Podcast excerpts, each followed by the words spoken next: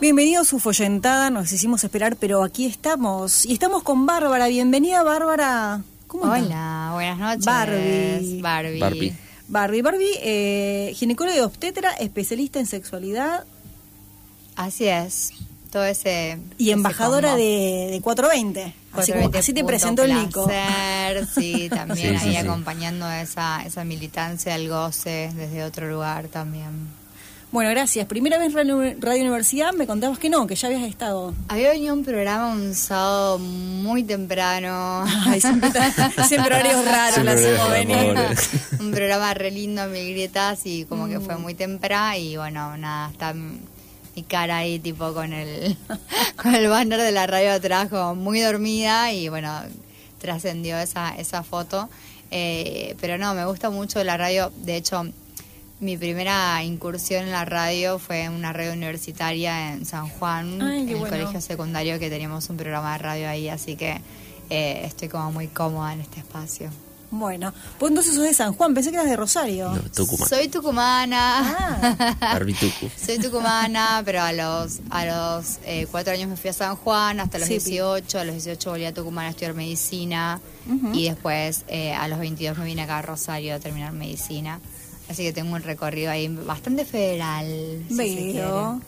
Eh, ¿Y te especializaste en Hice- ginecología? Exacto, hice ginecología y obstetricia en el Hospital Roque San Peña, acá en la zona sur de la ciudad.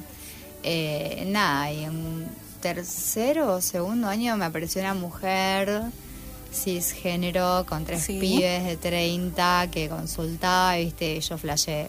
Bueno, tenías el Papa Nicolau. No vengo porque nunca tuve un orgasmo y me dejó de cara ok. a mí, al especialista que estamos ahí, dijimos, el especialista hizo tipo, "Rup", o sea, como la pasó ahí de, co- de costadito y yo dije, volví a casa interpeladísima, Claro. diciendo qué onda, no le pudimos una respuesta y ahí empecé a investigar orgasmo, bla, y me enteré que estaba la sexología como una disciplina de la Ajá. medicina y fui por todo.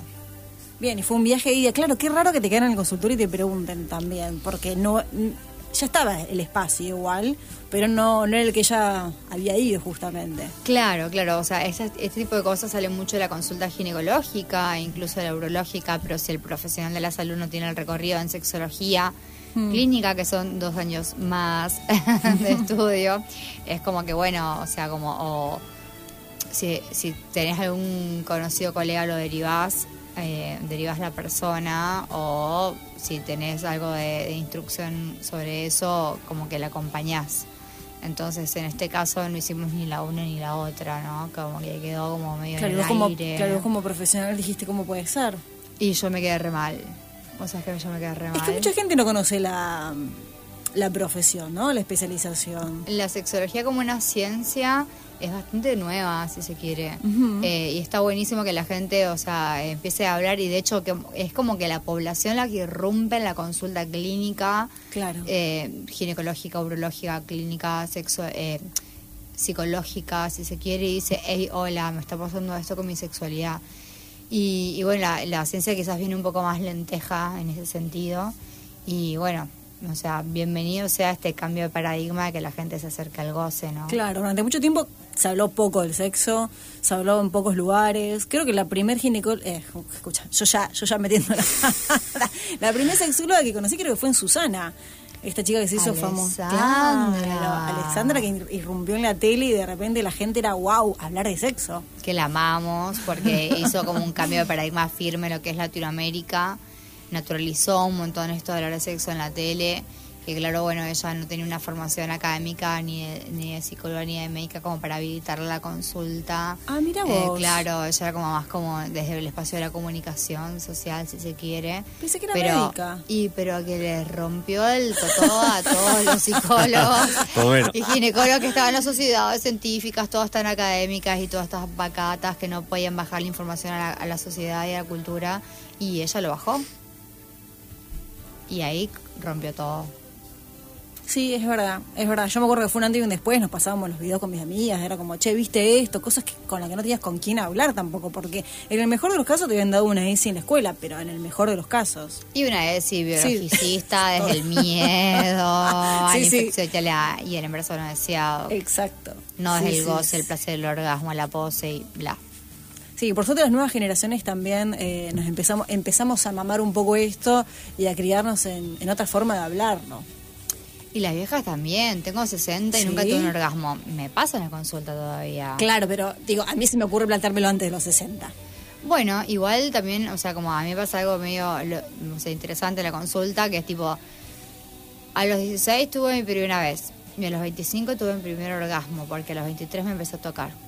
Claro, es que también la masturbación femenina es algo... En la persona que tiene clítoris es como hay como un desfasaje ahí, como que eh, implica como un como llevar un poco el patriarcado a la sexualidad desde el punto de vista que el placer lo tiene que dar en las relaciones hetero la persona con pene y yo tengo que estar ahí ay, descubriendo todo lo que el otro me hace sentir. Y, y falta autoestimulación y masturbación otro gran mito que es el tema de la masturbación femenina. Entonces está eso no tipo no lo necesito ¿Quién dijo eso alguna vez? Todas mis pacientes. no, ¿cómo que no lo necesito? No lo necesito porque tengo un, tengo un novio a los 16, yo no lo necesito. A mí me me lo va de otra persona. Claro, pero no, pero también te da libertad. Yo he tenido esta charla una vez, el, año pasado, pero fue como una amiga. Me dice, ah, conozco a todos idiota. Me dice, pero tengo ganas de, estar, de tener de vuelta mi vida sexual. Bueno, ok, pero podés estar sola y el día que conoces a alguien que te cope, genial, porque si no es como una dependencia. Paja. Sí hay mucha gente que le da paja a la paja. Valga la redundancia. Salvo a Moria, que me acuerdo que tiene una frase muy famosa que dice que lleva siempre un, un dildo en la cartera porque, bueno, si falla el, acto sexual con la otra persona, ella por lo menos se garantiza su orgasmo. Y hermoso porque también le sacás la presión, si estamos en un vínculo hetero y la persona con pene, o sea, ¿por qué ¿eh? tiene que estar erecta la persona con pene como un boy scout? O sea apenas sacás el vibrador y le das a la otra persona para que te penetre o que te lo apoye en el clítoris, se erecta. Mira. Porque, chau, le sacaste la responsabilidad, la presión, la fiscalización de su, de su pene y su erección. Me gusta este tip. Entonces Moria tenía razón, hay que llevar siempre en la cartera. Moria, mira. Otra Calisandra. Yo te digo que Moria la otra vuelta empecé a ver como unos ahí como en el tape web, había unas cositas de Moria unas frases muy, muy, muy simbólicas. O sea, una adelantada. a la cama con Moria. A la cama con Moria. Mm, qué hermoso, qué hermoso eso para hacer tipo videotape. Pero igual, o sea, real, es como. Es la voz de decir, bueno, o sea, milito el goce. Sí. Si el goce es un pene dentro de una vagina, es un clítoris friccionado por un dispositivo, por una lengua, por un pubis de otra persona, milito el goce. Y el clítoris tiene un nervio muy hermoso, que es el nervio dorsal del clítoris, que está muy superficial y que no forma parte de la vagina. Y ahí radica todo el placer. Entonces, que lleves un vibrador a la cartera, me parece que habla muy bien de vos. Eh, Barbie, hablemos de 420 placer. Estuve leyendo, un, estuve leyendo un poquito, vi que viene en cápsulas, te compras la cajita, vienen en tres cápsulas. Se pone 20 minutos antes porque tarda eso aproximadamente en hacer efecto.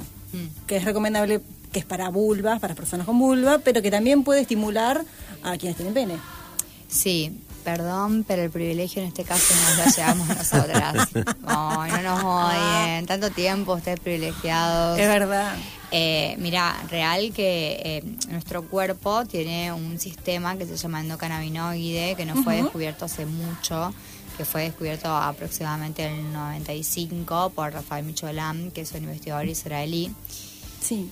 Que da, o sea, da cuenta de por qué genera efectos positivos en los cuerpos de las personas eh, los fitocannabinoides, que es decir, los cannabinoides derivados de la planta y es porque nuestro propio cuerpo sintetiza lo que se llama sistema endocannabinoide, es una sustancia que es muy parecida a la de la planta, que se llama mandamida, tiene receptores en distintos lugares del cuerpo, sistema nervioso central, sí. o sea, en el cerebro, y sistema nervioso periférico en muchos tejidos, incluidos los de la vulva, y el clítoris y el piso de la pelvis.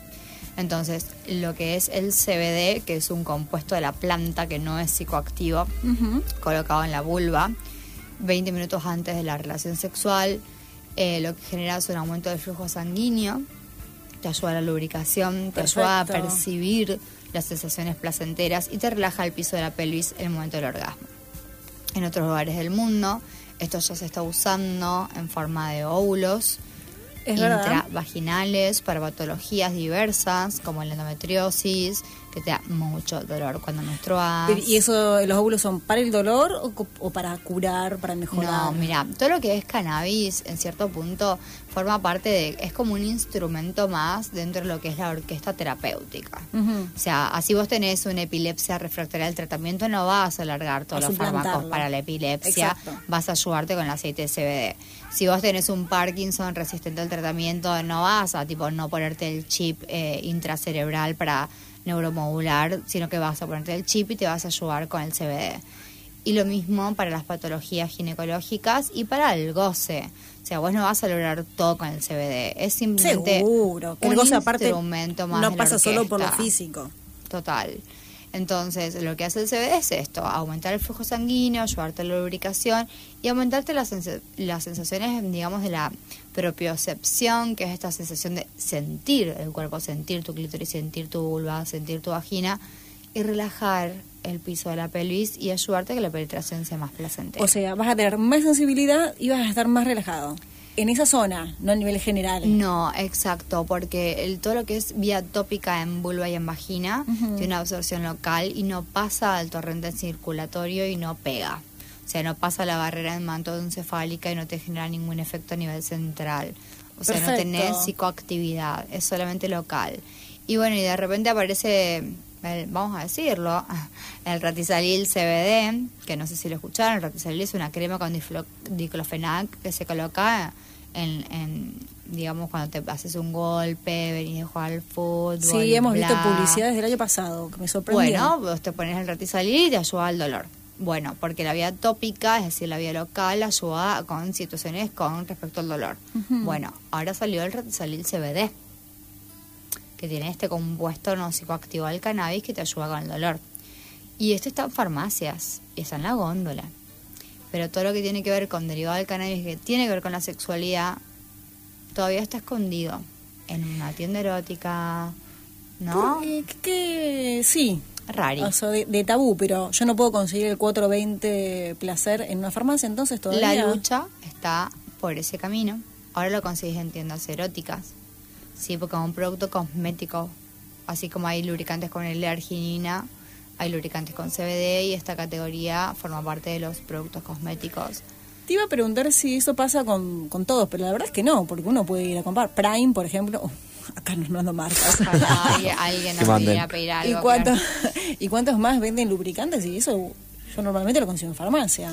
Claro, pero bueno, esto que tiene un compuesto básicamente distinto a lo que es el agua per se, Hmm. eh, tiene como un poco ahí como de mm, implicancias médico-legales, si se quiere, pero es rari que te hagan tanta como, mm, como limitación cuando tiene que ver con la sexualidad y no cuando tiene que ver con el dolor después de un partido de fútbol. Sí, también. Y estoy pensando, o sea, sí, no me sorprende, pero también estoy pensando en esto de que es un desarrollo local, es un desarrollo rosarino y enterriano. Quizás el hecho de que, nos contarás más, no provenga de un gran laboratorio hace también a, bueno, que no, me, no le quite mercado a, a los grandes laboratorios que la tienen siempre atada. Y pasan cosas raris con el cannabis porque de repente es tipo, ah, o sea, en el 70 nosotros teníamos en Argentina una, una empresa que era La Plata, que producía cannabis y que el cáñamo es, tipo un derivado de la planta que sirve para hacer fibras textiles. Sí. Entonces vos la, la usabas para hacer un jean, una zapatilla, bla. Eso sí, se cierra en los 70, ¿no? Y ahora que vuelve al mercado, de repente eh, la industria nacional está dando subvenciones para la, la fabricación de cannabis para la industria textil, para la industria medicinal y bla, bla, bla. Pero todavía hay gente presa por Sí, autocultivar. sí, estamos Y llenos en de Jujuy hay una cantidad absurda de hectáreas subvencionadas por nuestro gobierno que, oh, casualidad, son del hijo del gobernador de Jujuy. Claro. Y vos estás preso por cultivar. Y las mamás que tienen pacientes, o sea, hijos con trastornos del espectro autista y etcétera, eh, también están presas por cultivar. Entonces, hay algo del doble discurso. Mucho que- interés económico. que tiene que ver, porque lo lindo y lo interesante de esto es que la planta no solamente tiene el THC y el CBD, que son los compuestos, digamos, que, que tienen efecto en el sistema nervioso central o periférico, sino que también tienen flavonoides y terpenos, que son sustancias muy propias de la planta y que ni haciéndolas en laboratorio de manera sintética la pueden generar. Entonces la naturaleza rules, gana. Ah, rules, no había entendido. Eso tampoco me quedé como... Sigue la frase. La Sí, naturaleza totalmente. gana. Entonces, el laboratorio ahí, ¿qué hace? No puede competir contra la naturaleza. Ah, yo digo el interés económico porque pero, uno dice, pucha, pero qué rápido, una sesión extraordinaria sacaron hace dos semanas, legalizaron, ¿no? Para la producción de cannabis. Claro, hay que decirlo en voz alta, ELEA, el laboratorio que hace el, el ratizalil CBD, que están todas Claro. las góndolas, y vos que querés ir a comprar un triste multi-O, Sí. o sea, un lubricante que venga con el forro y que está escondido atrás del cajero, y le tenés que pedir, por favor, dame prese- preservativos y por favor, dame un lubricante. O sea, como que tenés que Y estar... un chocolate por las dudas, ¿viste? Como para Total, meterlo. para así como... Sí, tenés que estar como suplicando el Sí, goce y- y atrás de alguien que tiene poder. Sí, pero pasa por todo, porque cerrando la idea anterior, esto de, bueno, hay un interés económico porque por algo sale tan rápido esto y por algo no salió tan rápido otras leyes que se estaban eh, pidiendo para, para salud relacionada al cannabis, como por ejemplo que las madres no vayan presas. El año pasado recuerdo en la Expo Cannabis contaban que me vine, yo me vine asombrada y digo, pero esto es una planta maestra, cuando vi la cantidad de, de enfermedades o padecimientos de salud que podían mejorar. Y las investigaciones en las conferencias que fui, fui decían justamente esto, se ha separado los componentes para producirlos químicamente, después se, se demostró que cuando se consume la planta entera, No tiene un montón de otras cosas que lo hacen más equilibrado. Total, no se puede luchar contra la Pachamama. No se puede luchar. Y ahí es donde los laboratorios recontra remil pierden y el autocultivo es como wow. Incluso te puedes hacer óvulos vos solita Sí, con sí, sí, sí. Entonces, bueno, obviamente nadie dice que sea súper sencillo eh, titular, eh, encontrar los porcentajes y que eso sea inocuo para tu cuerpo y bla, pero que se podría, se podría. Entonces, hay algo del orden de ahí como de- de- del marketing y, Sí. de la cuestión muy comercial que nos está atravesando como sociedad y que no está bueno. Sí, y aparte lo que imagino que debe pasar con el 420 placer es también la vergüenza de la gente o la vergüenza que tiene el otro. Yo recuerdo de a muchos años más chica ir a comprar la pastilla del día después. En lugares que te hacían pasar como la como vergüenza, ¿entendés? Porque decir, quiero la anticonceptivo de emergencia. Sí, quiero ¿viste? el anticonceptivo de emergencia. ¿Qué cosa? Y vos decís, loco, si te estoy pidiendo bien, dámelo como cualquier cosa, no me quieras hacer. Aparte, no me vas a sentir mal porque A ver. me estás generando un daño. Y aparte son de venta libre. ¿Por qué Obvio. no están en una góndola? ¿Por qué te lo tiene que dar alguien detrás del mostrador si vos es lo mismo que Sí. lo agarraras del mostrador y lo pusieras en la caja? Si No nadie te va a hacer una historia clínica, No. si nadie te va a preguntar nada. No, es, es verdad eso. Entonces es lo Igual mismo, hay algo de siempre poder ahí. necesitamos un poquito de ESI porque tampoco se puede tomar como anticonceptivo normal. En el sentido No, de, claro, pero para, igual- algo- para algo tenemos uno, para algo tenemos los otros. Hermoso, pero no cambia nada en la emergencia, en la farmacia. Que te lo dé el chabón detrás de la, Mm. de la góndola, que vos lo agarres de la góndola. No cambia nada, porque él no te da nada de información. Eso se obtiene desde la consulta ginecológica y desde otro espacio. Pero la persona farmacéutica, o sea, no, no te va a poder dar la clase de decir que no tuviste, ni te va a poder asesorar, porque tampoco tú conoces No, ni le corresponde, en clínica, y verdad, no es su responsabilidad. Obvio. Entonces, ¿por qué hay cosas que están atrás del mostrador de una farmacia sin que nadie te asesore y porque hay cosas que están en la góndola. Esa es la pregunta real. Es como algo, de- hay algo del orden del poder ahí que no, no, no me termina de cerrar y no me agrada para nada y que tiene que ver con la sexualidad, porque no hay otras cosas que estén escondidas atrás de, de, de la góndola y que vos tengas que pedirlas en voz alta que no tengan que ver con la sexualidad. Me encanta, me encanta esta Barbie Sacada. Guevara. esta Barbie Guevara. Barbie, hablábamos eh, antes de, de que llegaras con Nico, ¿cómo surge 420? Yo digo, la- todas las buenas ideas surgen en un bar con amigos, diciendo, che, ¿qué onda si probamos esto? Eh, Surge en 2021, por lo que estuve leyendo, Sí. o sea, dos años de estudio. Sí, mira, puntualmente eh, surge de una médica ginecóloga, eh, ella es de Gualeguaychú, es Margarita Otaegui, y nada, veía que sus pacientes tenían mucha dificultad de lograr la penetración, falta de lubricación, y bueno, con el estudio de lo que es la medicina canábica en otros, en otros aspectos de, de la salud, eh, empieza a hacerse como una especie de mella de lo que es la salud sexual o Sí. Y nada, lo empieza a, a pensar, a desarrollar. Tiene dos hijos. Pero ya había en el mundo otros Sí, ejemplos. claro. Claro. sí, este es sí, el primero en, en Este es el primero Argentina en y en nuestra región. Una región bastante patriarcal y, y- y machista, si se quiere, y, y Mm. que las relaciones sexuales con dolor están muy naturalizadas. En otros lugares del mundo tenés lubricantes con hialurónico, con esto, con lo otro, como Ah, para evitar mirá. el dolor a la penetración. Y acá, tipo, bueno, bancátela porque tenés vulva.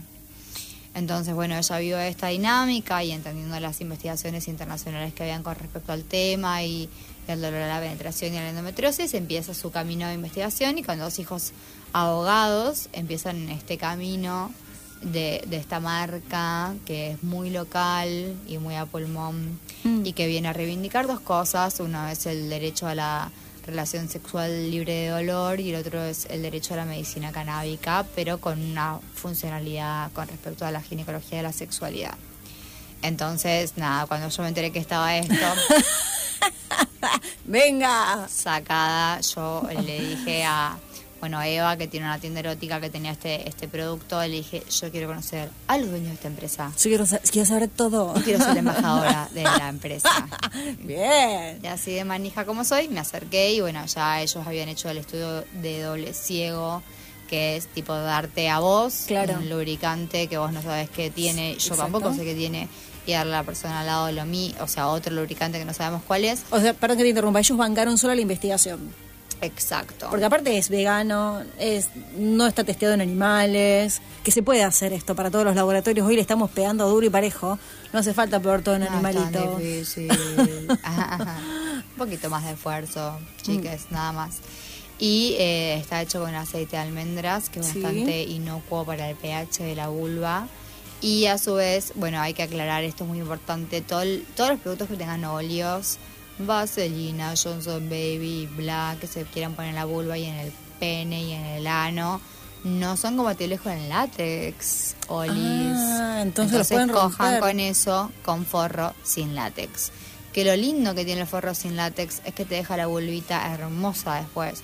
Porque el látex tiene un- una cantidad importante, digamos, de, de productos que son muy pesados y que te generan una reacción inflamatoria en la vulva.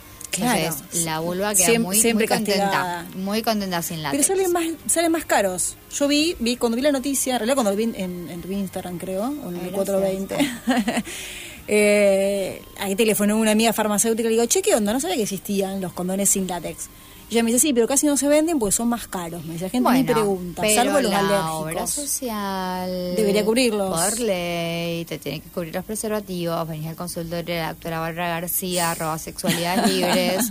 Yo tenés pene, tenés vulva, te indico preservativos libres de látex por alergia al látex. Y te puedo asegurar que tu sexualidad va a cambiar una banda.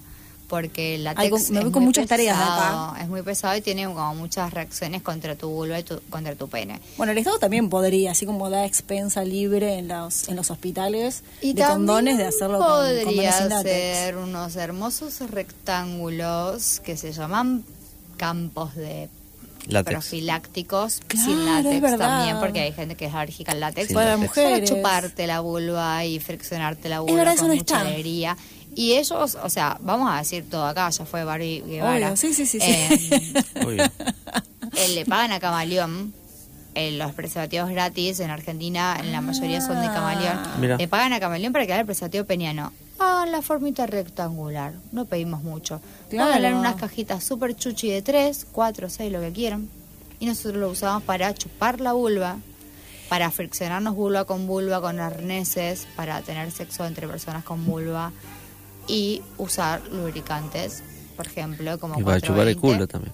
Ay, el anulingus. anulingus. Igual de, de, de campos em, Profilácticos. profilácticos.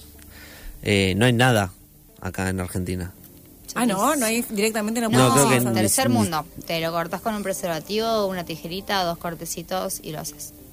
Pero eso se, se te mueve todo. o sea, Sí, bueno, ¿Cuánto? a ver, para, quilombo, para las relaciones vienen ahora, o sea, se, se- unas chicas de Buenos Aires hicieron algo que se llama vulva arnés, que tienen, o sea, vos te haces el, el, el El campo. rectángulo de la, de, pre- perdón, profiláctico con el forro para pene, Sí. libre látex, por ejemplo, y estos eh, arneses vienen con una especie de, ¿viste? Eh, Botoncitos anchitos, sí. botoncito Son... ganchito de la escuela del guardapolvo. Ah, mi vida. Así, chuchín, bueno. Y te lo vas así, plac, plac, plac, plac, plac, plac, apretando y haciendo que el rectangulito forme parte de este de este arnés Ok. y te queda todo mega bomba, tipo con tira, tira, tira, tira, tira, cerca de la cola, en la vulva, todo. Y te queda toda la vulva forrada de ese campito y me puedes chupar, me puedes penetrar con un dedo, con un dildo, bla, lo que sea. Bárbaro, vos te compras el arnés y después lo que vos cambias es siempre el campo de látex. Exacto. paja que te tenés que hacer el campo Y látex sí. o de profiláctico vos con el preservativo aparte lo tenés que hacer en el momento, porque no puedes dejarse preparado. y no porque se seca el lubricante Claro. que tiene en la superficie que es lo que te da la protección de, de ese campo profiláctico Eh, en otros países del mundo ya hay como una especie de cajita muy chuchi que viene Mm. con los lubricantes eh, entre capita y capita de, de campo de profiláctico y vos te lo pones y está como protegido todo el tiempo todavía acá no hay Cuéntame, Barbie, y en el consultorio obviamente lo debes recomendar, 420 Placer. Sí. ¿Qué dice la gente? Obvio. Mira, eh, desde que La se ca- gente. la gente, ¿Qué dice la desde que se cambió la fórmula, porque eh, en un principio era como casi el 100% de CBD Mm. y se le agrega THC, lo cu- cual como menos del 1% del THC que tiene ahora la fórmula hace algo que es, es como un efecto sinérgico, o sea, como que contribuye a la acción Ok. y es como bastante más intenso. Entonces vos sentís como que te aletea la pochi. ¡Buah! O sea, como que tipo, o sea, como que vi- sí, como bueno. Entonces, Pero me hay- tengo que quedar tranquila que está todo bien. Está todo bien, siempre está todo bien. Vos te pones la mitad de la pipeta en la vulva 20 minutos antes. Mi recomendación, salite de la ducha, ponete la pipeta en la vulva, te pasas cremita, Claro, abrís relax. Tinder, Instagram, eh, empezás Abrís a- Tinder, pero tengo que pegar, tengo que pegar eh, Mirar algo en- fotos, en, 15 minutos. tranqui. No, no, mirar fotos, erotizarte con fotos. O si tenés a alguien ahí como medio en el tintero que nunca pudiste, bueno, empezar a mirar esas fotos, te empezás a erotizar y a los 20 minutos de que estás medio en esa dinámica, te pones crema en todo el cuerpo, empezás como a conectar con tu, con tu propio erotismo, recién ahí empezar a tocar la vulva, porque a los 20 minutos se afecta, eh, empieza el efecto del CBD en la vulva. Y, ahí, tiene una duración aproximada de cuánto. Entre 2 y 4 horas. Ah, un montón, ven. Sí, Hay pero tiempo. no es, o sea, lo mismo que el cienafil, el Viagra y, y la familia de los inhibidores de la fosfodiesterasa. Vos no tomás la medicación y bla, te, el pene se llena de sangre y magia, o la vulva Claro. se llena de sangre y te aletea la pochi.